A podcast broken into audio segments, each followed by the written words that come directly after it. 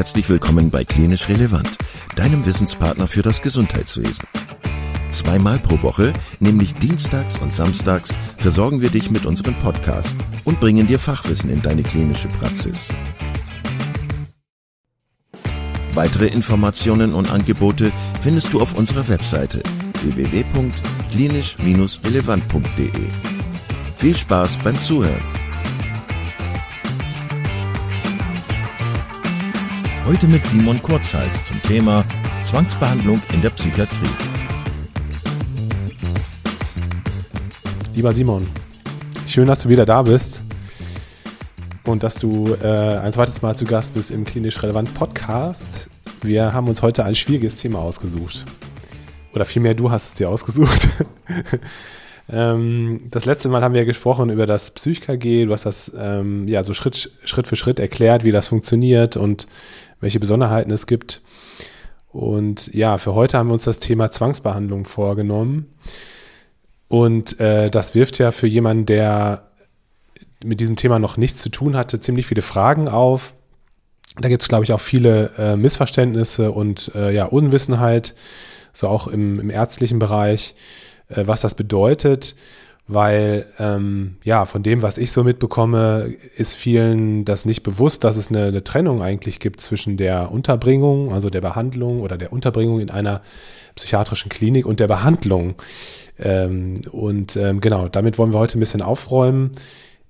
Kannst du mal so ein bisschen erzählen am Anfang, wie das gekommen ist oder beziehungsweise wie das sich entwickelt hat mit der Behandlung oder der Trennung zwischen Unterbringung und Behandlung? Ja, genau. Vielen Dank für die Einladung. Ich freue mich auch wieder sehr, ähm, mit dir zu sprechen. Ähm, genau. Ähm, Zwangsbehandlung, mega spannendes Thema. Natürlich auch sehr trocken teilweise, aber in der psychiatrischen Klinik, naja, total relevant, klinisch relevant. Ähm, genau. Ähm, genau, es gibt das ist tatsächlich häufig ein ähm, äh, schwer verständlich für, ähm, für Menschen, die sich in der Psychiatrie nicht so auskennen, eine, eine klare Trennung zwischen, zwischen der Unterbringung und der Behandlung selber. Ähm, das sind nämlich einfach zwei unterschiedliche Dinge. Die haben eigentlich per se erstmal gar nichts, gar nichts miteinander zu tun, bedingen dann aber einander irgendwie auch. Also es gibt keine Zwangsbehandlung ohne Unterbringung zum Beispiel. Also man kann Personen nicht außerhalb eines Krankenhauses zwangsbehandeln, in Deutschland zumindest nicht. Es geht in anderen Ländern, ist das möglich, in Deutschland ist das nicht möglich. Sieht das, das äh, sind das die Unterbringungsgesetze äh, und die Regularien nicht vor. Ähm, aber genau, wie wir beim letzten Thema schon mit dem PsychKG so ein bisschen auch angeschnitten haben, ähm, Unterbringung ähm, bedeutet, dass ähm, Menschen mit psychischen Erkrankungen gegen ihren Willen in einer psychiatrischen Klinik untergebracht werden. Ähm, aufgrund von verschiedenen Umständen. Entweder weil sie sich selber gefährden, sich selber schädigen oder ein drohender Schaden bevorsteht ähm, oder psychische Erkrankungen ähm, drohen sich absehbar derart zu verschlechtern, dass die ja, Selbsthilfefähigkeit, Autonomie und eigenständige Lebensführung ähm, nicht mehr möglich ist. Ähm, das kann bei verschiedenen Erkrankungen der Fall sein, ob das Schizophrenien sind oder ob das schwere Persönlichkeitsstörungen sind oder schwere Depressionen, ähm, die mit Suizidalität einhergehen. Ähm, jegliche Aspekte, die Menschen mit psychischen Erkrankungen gefährden, können im ungünstigsten Fall dazu führen, dass die in einer psychiatrischen Klinik untergebracht werden, gegen ihren Willen. Das heißt aber danach auch erstmal nur das, die Patienten sind einfach nicht mehr zu Hause oder draußen im öffentlichen Raum, sondern sind einfach nur an einem anderen Ort. Sie sind einfach nur in einer psychiatrischen Klinik. Und das ist auch erstmal das Einzige, was sich da getan hat. Also es hat sich eigentlich nur der Ort geändert und das bedeutet natürlich nicht automatisch, dass die Leute dann auch behandelt werden. Ne, die sind erstmal nur in einer psychiatrischen Klinik und that's it. War das früher mal anders? Also war das früher mal so, dass sobald jemand gegen seinen Willen in der psychiatrischen Klinik untergebracht war, dass er dann auch automatisch gegen seinen Willen behandelt werden konnte? In grauer Vorzeit war das sicherlich so, ja, aber mit, äh, mit Einsatz dieser ähm, äh, Betreuungsrechte und, und auch mit, mit Einsatz des, ähm, des PsychKG haben, hat es aufgehört. Ne? Da hat einfach ein, ist einfach ein eingebauter Schutzmechanismus sozusagen, ne? der, ähm, der auch den, den den Willen der einzelnen Personen, der erkrankten Person dann auch so in den, in den Mittelpunkt stellt, ähm, dass da nicht äh, Willkür waltet und der Arzt willkürlich bestimmt, wer jetzt behandelt wird und wer nicht. Ne? Also das war sicherlich äh, in der Vergangenheit so und deswegen gibt es auch alle diese Unterbringungsgesetze und Regularien, die teilweise eben auch sehr eng sind und sehr hohe Anforderungen an die Behandlung stellen. Aber im Endeffekt geht es auch darum, zu sichern, dass ähm, kein Mensch äh, jetzt verkehrterweise in der Psychiatrie landet und äh, dann da ähm, zu Unrecht zum Beispiel behandelt wird. Darf ich da noch mal ganz kurz äh, zwischenfragen, äh, damit wir das so ein bisschen mit Leben füllen? Was muss man sich vorstellen? Also was bedeutet, oder andersrum gefragt, welche Behandlungsformen müssen denn genehmigt werden oder müssen angeordnet werden von einem Gericht? Also auch die Unterbringung muss angeordnet werden vom Gericht. Ja, also ähm, das hatten wir beim Thema PsychKG auch schon angeschnitten so ein bisschen. Neben dem PsychKG gibt es eben noch das, ähm, das bürgerliche Gesetzbuch, was eben diese betreuungsrechtliche ähm, Unterbringungsmaßnahmen vorsieht. Das heißt, Beispiel Patient ist krank, gefährdet sich selber, hat eine Schizophrenie von mir aus, ähm, nimmt seine Medikamente nicht mehr, ähm, wird täglich psychopathologisch schlechter, ja, und ähm, ernährt sich nicht mehr vernünftig, kann sich nicht mehr in seiner Wohnung vernünftig versorgen, ähm, entwickelt einfach ein stetiges, ähm, eine stetige Verschlechterung seines, seines Gesundheitszustandes, dann kann der Betreuer, insofern er denn über diese Angelegenheit verfügt in seiner ähm, Betreuungswahrnehmung, ähm, kann den Antrag stellen bei Gericht auf Unterbringung in einer psychiatrischen Klinik. Dann wird ein ärztliches Zeugnis dazu noch eingefordert und dann wird der Patient von dem Richter angehört oder wird zu Hause aufgesucht auch mitunter ähm, oder vorgeführt von der, von der Polizei oder vom Ordnungsamt. Und dann entscheidet der Richter, ob der Patient in die Klinik geht. Ja, das wäre jetzt zum Beispiel eine betreuungsrechtliche Unterbringung, über die dann der Richter verfügt hat.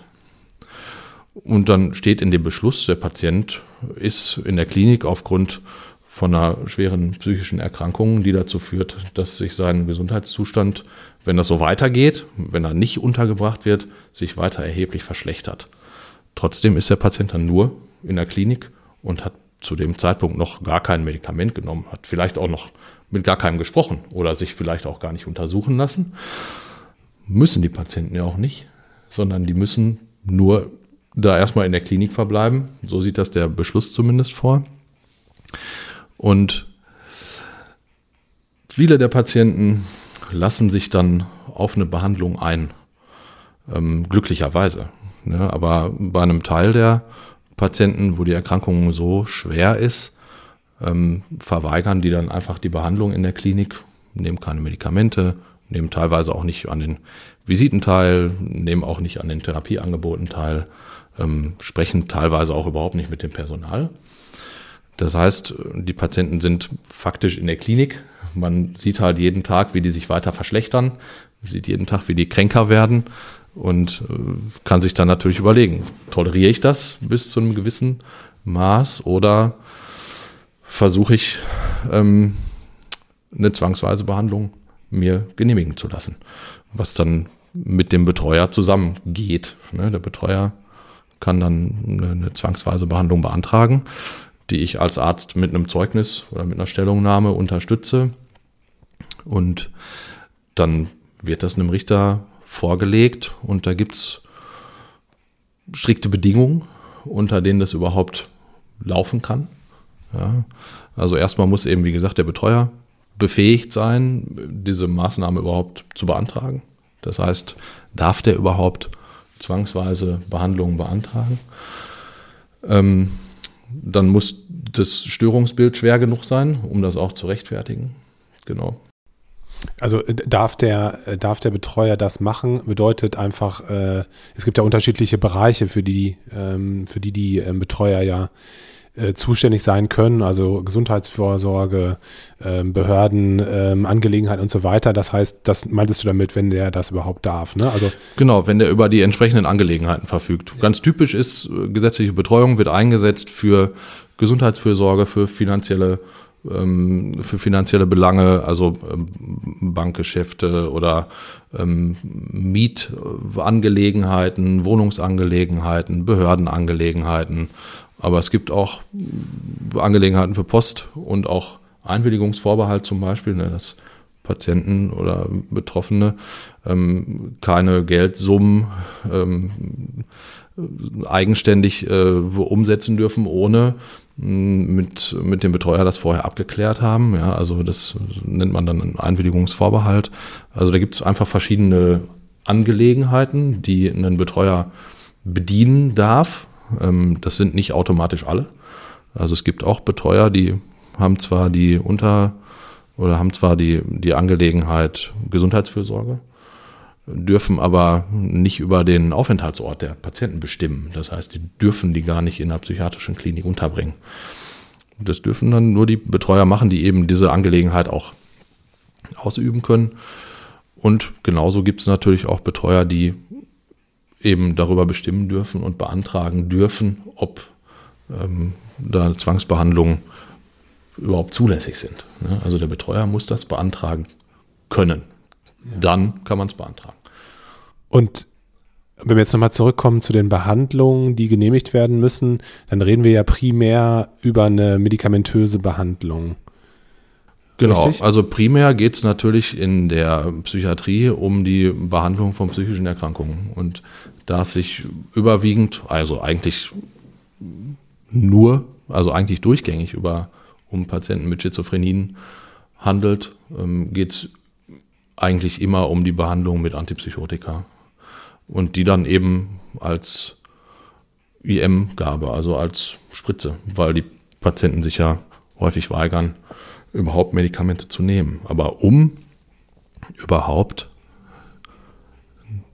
die Genehmigung zu bekommen vom Gericht und dass das Gericht diesen Antrag überhaupt ernsthaft prüft, müssen verschiedene Bedingungen vorliegen. Also es muss eine schwere psychische Erkrankung vorliegen, die dem Betroffenen das nicht möglich macht zu verstehen, warum er in Behandlung ist oder überhaupt ähm, bei einer Behandlung partizipieren zu können. Die Behandlung muss immer zum Wohl des Patienten sein. Ne? Ein wichtiger Aspekt. Also wenn ich wenn ich mir jetzt eine Behandlung aussuchen würde, wo ich wüsste, die würde überhaupt nicht funktionieren, dann äh, ist es natürlich total sinnlos. Also das Ziel von einer Zwangsbehandlung ist natürlich immer, dass es dem, ähm, dem Patienten gut geht. Eine Bedingung ist auch, der Patient muss über einen bestimmten Zeitraum Überzeugungsversuche appliziert bekommen. Also die Ärzte müssen den Patienten versuchen, von der Behandlung zu überzeugen. Ja, also wir müssen den quasi überreden oder so lange bereden, bis er, bis er von sich aus sagt, okay, ich bin schizophren und ich will gesund werden und ich nehme jetzt Antipsychotika. Das heißt, das müsst ihr auch dokumentieren, dass, äh, dass regelmäßig versucht wurde, mit dem Patienten Kontakt aufzunehmen genau. und den zu überzeugen, freiwillig die Medikamente einzunehmen. Genau, also das wird dem Patienten vorgetragen, angeboten ähm, ich mache den Patienten das natürlich transparent, dass ich sage, ich versuche die zu überzeugen, aber ich sage auch, ich habe einen Antrag gestellt auf zwangsweise Behandlung. Ähm, aber bitte, Sie haben eine psychische Erkrankung. Wir wissen, dass Sie von dieser Behandlung profitieren. Wir haben häufig Patienten, die nicht das erste oder das zweite Mal da sind, sondern schon mehrfach da sind, wo wir einfach aus der Vergangenheit wissen, die profitieren von der Behandlung. Ähm, aber klar, wir sind angehalten, also auch per Verfassungsgesetz, diesen Überzeugungszeitraum ähm, einfach da durchzuführen. Ähm, was man noch beachten muss, ist, wenn es eine Vorsorgevollmacht gibt oder wenn es eine Vorabverfügung von den, von den Betroffenen gibt, wo die ihren Willen bekundet haben in einem, in einem, in einem Zustand der freien Willensbildung. Also wenn die ähm, verhältnismäßig gesund sind, wenn sie ähm, Entscheidungen treffen können, die auch ein bisschen Perspektive mit ähm, umfassen, dass dieser Wille berücksichtigt wird bei so einer Behandlung. Ja. Dann, es darf kein milderes Mittel geben als diese Zwangsbehandlung. Ja, Wenn es mildere Mittel gibt, die den gleichen Effekt bewirken, dann muss man eben das mildere Mittel nehmen. Und der Nutzen muss den Schaden überwiegen beim Patienten. Der Patient wird ja gegen seinen Willen behandelt. Das ist die Definition von einer Zwangsbehandlung. Ist, ein Patient wird gegen seinen Willen ähm, zum Schaden seiner körperlichen Integrität behandelt und mit dem Ziel, dass es ihm hinterher besser geht. Und das ist, ja, dass es da viele ähm, Auflagen gibt und, und das für alles engmaschig dokumentiert werden muss. Und das ist naheliegend, weil es einfach ein erhebliches, ein erhebliches, ein erheblicher Eingriff in, in, in das Freiheitsrechte von jedem Einzelnen darstellt.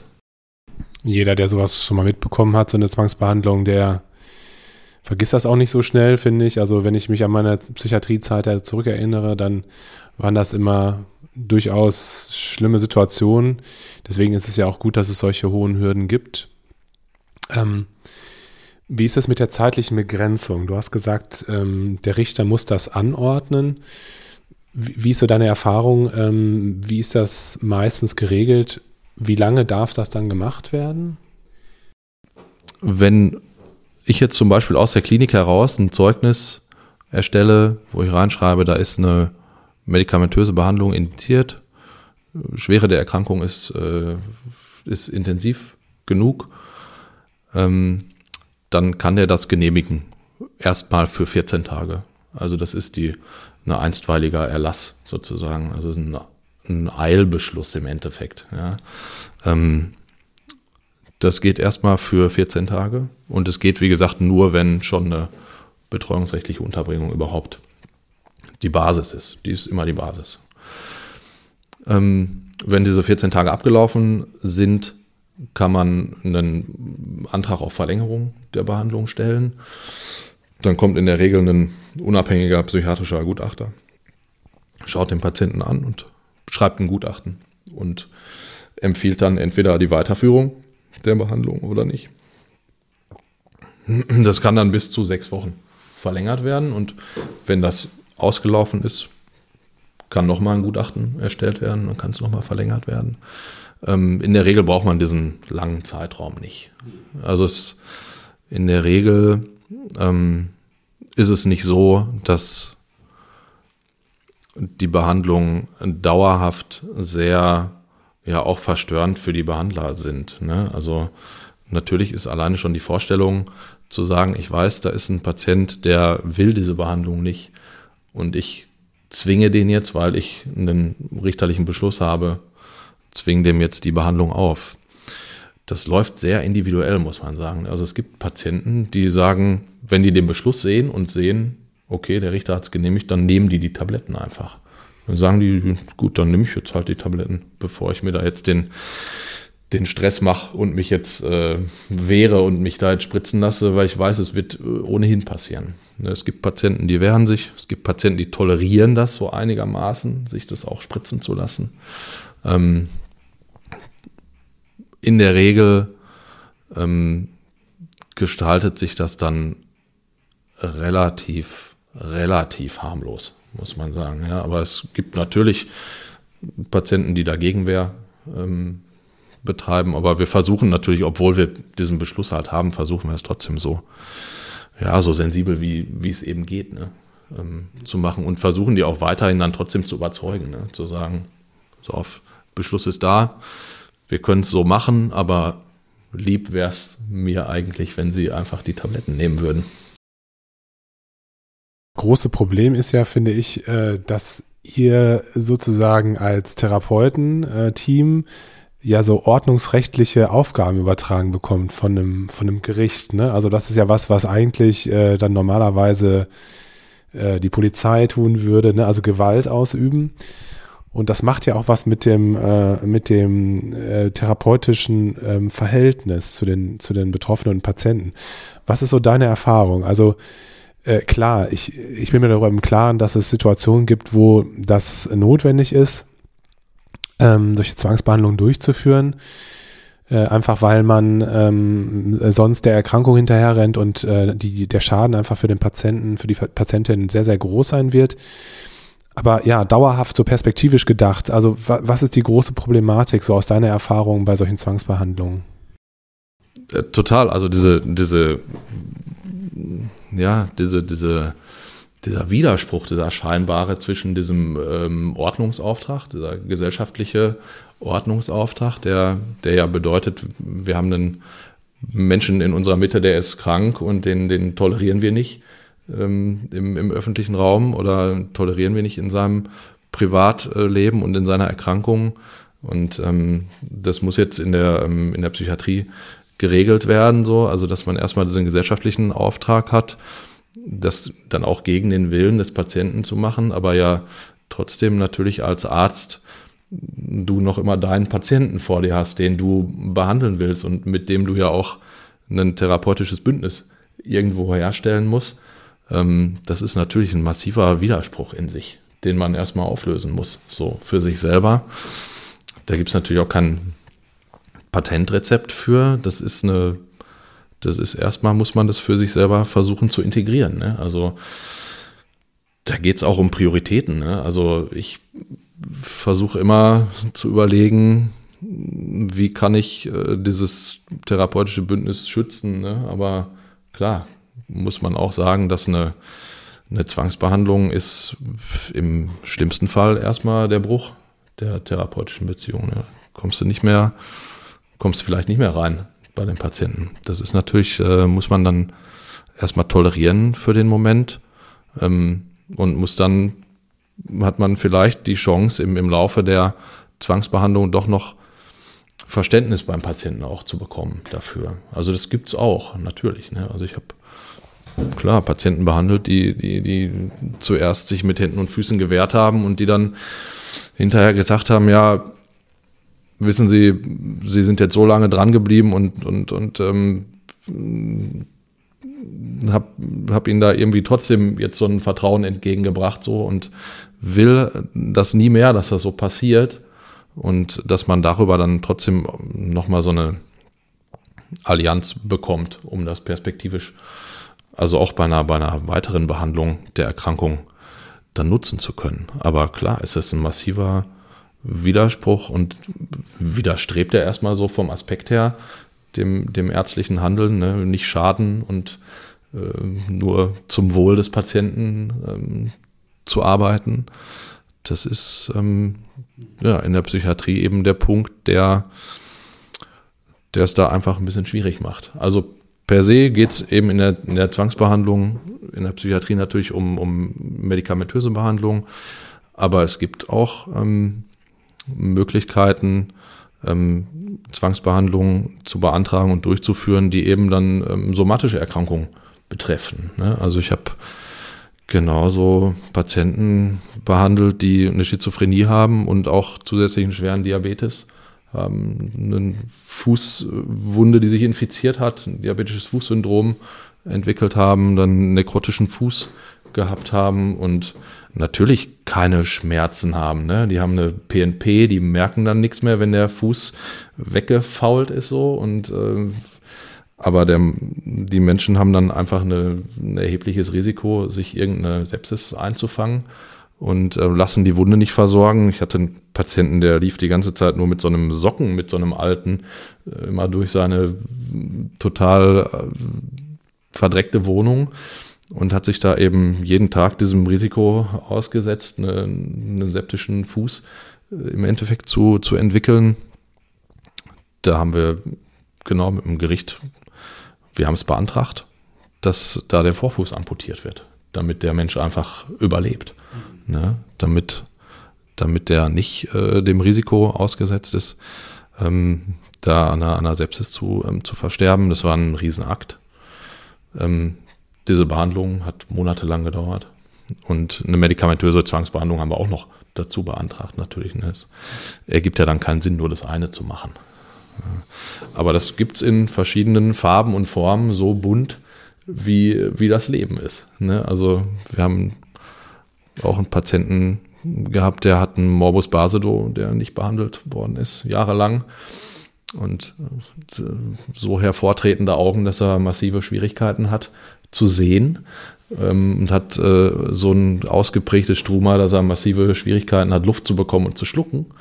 Ähm, kann aber diese ärztliche Empfehlung der Thyroidektomie nicht umsetzen, weil er sagt, nö, ich will einfach nur eine Impfung haben, mit der geht es ja dann weg. Da wird mein Hals wieder dünn, ich will nur eine Impfung haben. Und wieso geben Sie mir diese Impfung eigentlich nicht? Warum stellen Sie sich denn eigentlich so an? Ja, und dann hat die Betreuerin beantragt, dass der zwangsweise operiert wird, dass dem Schilddrüse entnommen wird.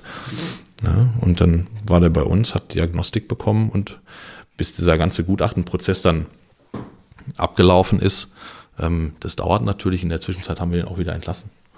Gucken, ob der wiederkommt. Gucken, ob es einen Gutachter gibt, der sagt, die Erkrankung ist so schwer, die ist irgendwie mit dem Leben dann nur noch bedingt vereinbar, der muss jetzt operiert werden.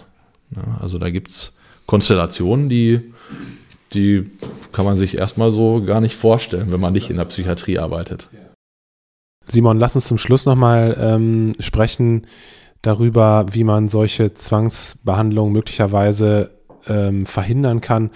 Weil wir haben ja gerade festgestellt, das ist das, äh, das höchste der Gefühle sozusagen, das ist das Ende der, ähm, therapeutischen Bindung möglicherweise. Das ist so die letzte Option, die wir haben oder die wir dann einsetzen müssen.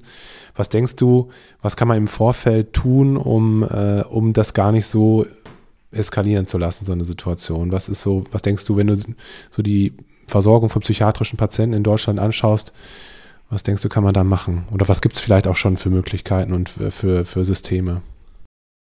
Möglichkeiten gibt es ganz viele, nur das Bewusstsein für die Möglichkeiten ist überhaupt nicht da.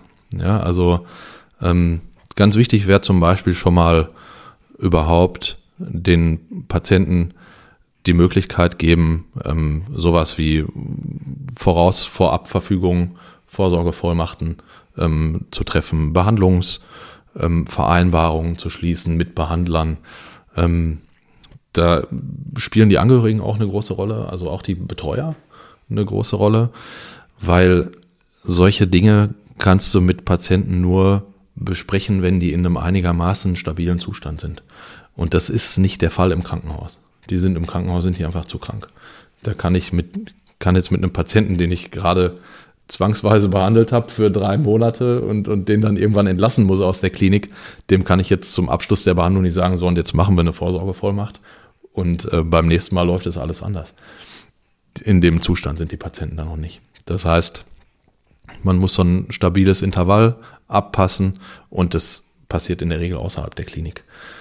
Vielleicht haben die dann tatsächlich auch einen ambulanten Behandler, mit dem man das dann im ambulanten Rahmen gemeinsam besprechen kann mit einem Angehörigen oder mit einer Vertrauensperson.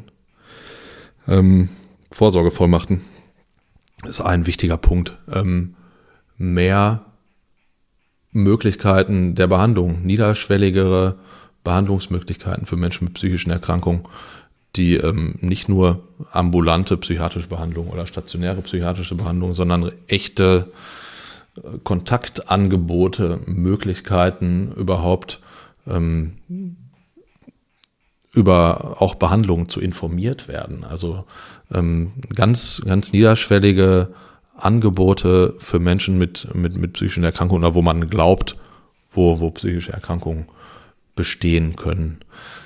Das wären so ganz basale Maßnahmen und natürlich bei Angehörigen überhaupt die Sensibilisierung. Besteht da vielleicht auch eine psychische Erkrankung? Muss da vielleicht auch eine Behandlung erfolgen? Ähm, in jeder Kommune gibt's, habe ich beim PsychKG-Thema angeschnitten, einen sozialpsychiatrischen Dienst zum Beispiel, ähm, wo man Beratungen bekommen kann, wo man Anlaufstellen bekommen kann. Ähm, auch alleine schon das Sprechen mit betroffenen Angehörigen in der Familie, denen deutlich zu machen, wir sehen, was mit dir passiert, wir machen uns Sorgen, wir wollen dich unterstützen.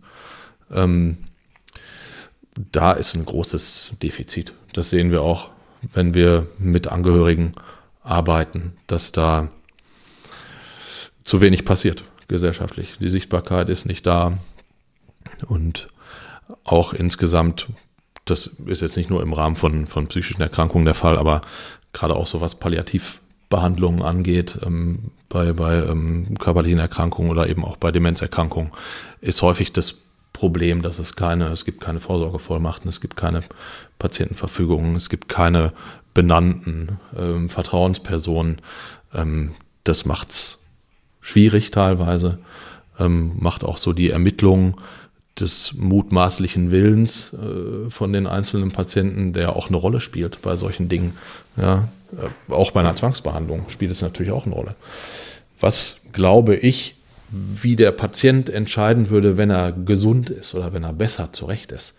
Aber die Ermittlung von so einem mutmaßlichen Wunsch, die ist natürlich sehr komplex. Und ähm, wenn niemand vorher mit dem Patienten gesprochen hat, wie soll man den ermitteln? Man kann es natürlich versuchen und Ansatzpunkte finden, aber genau, also das Thematisieren ist einfach ein wichtiger Punkt, drüber sprechen, da ähm, Transparenz schaffen, Sichtbarkeit schaffen und die Behandlungsmöglichkeiten oder auch eben niederschwellige Kontaktmöglichkeiten in unserem Gesundheitssystem einfach zu etablieren.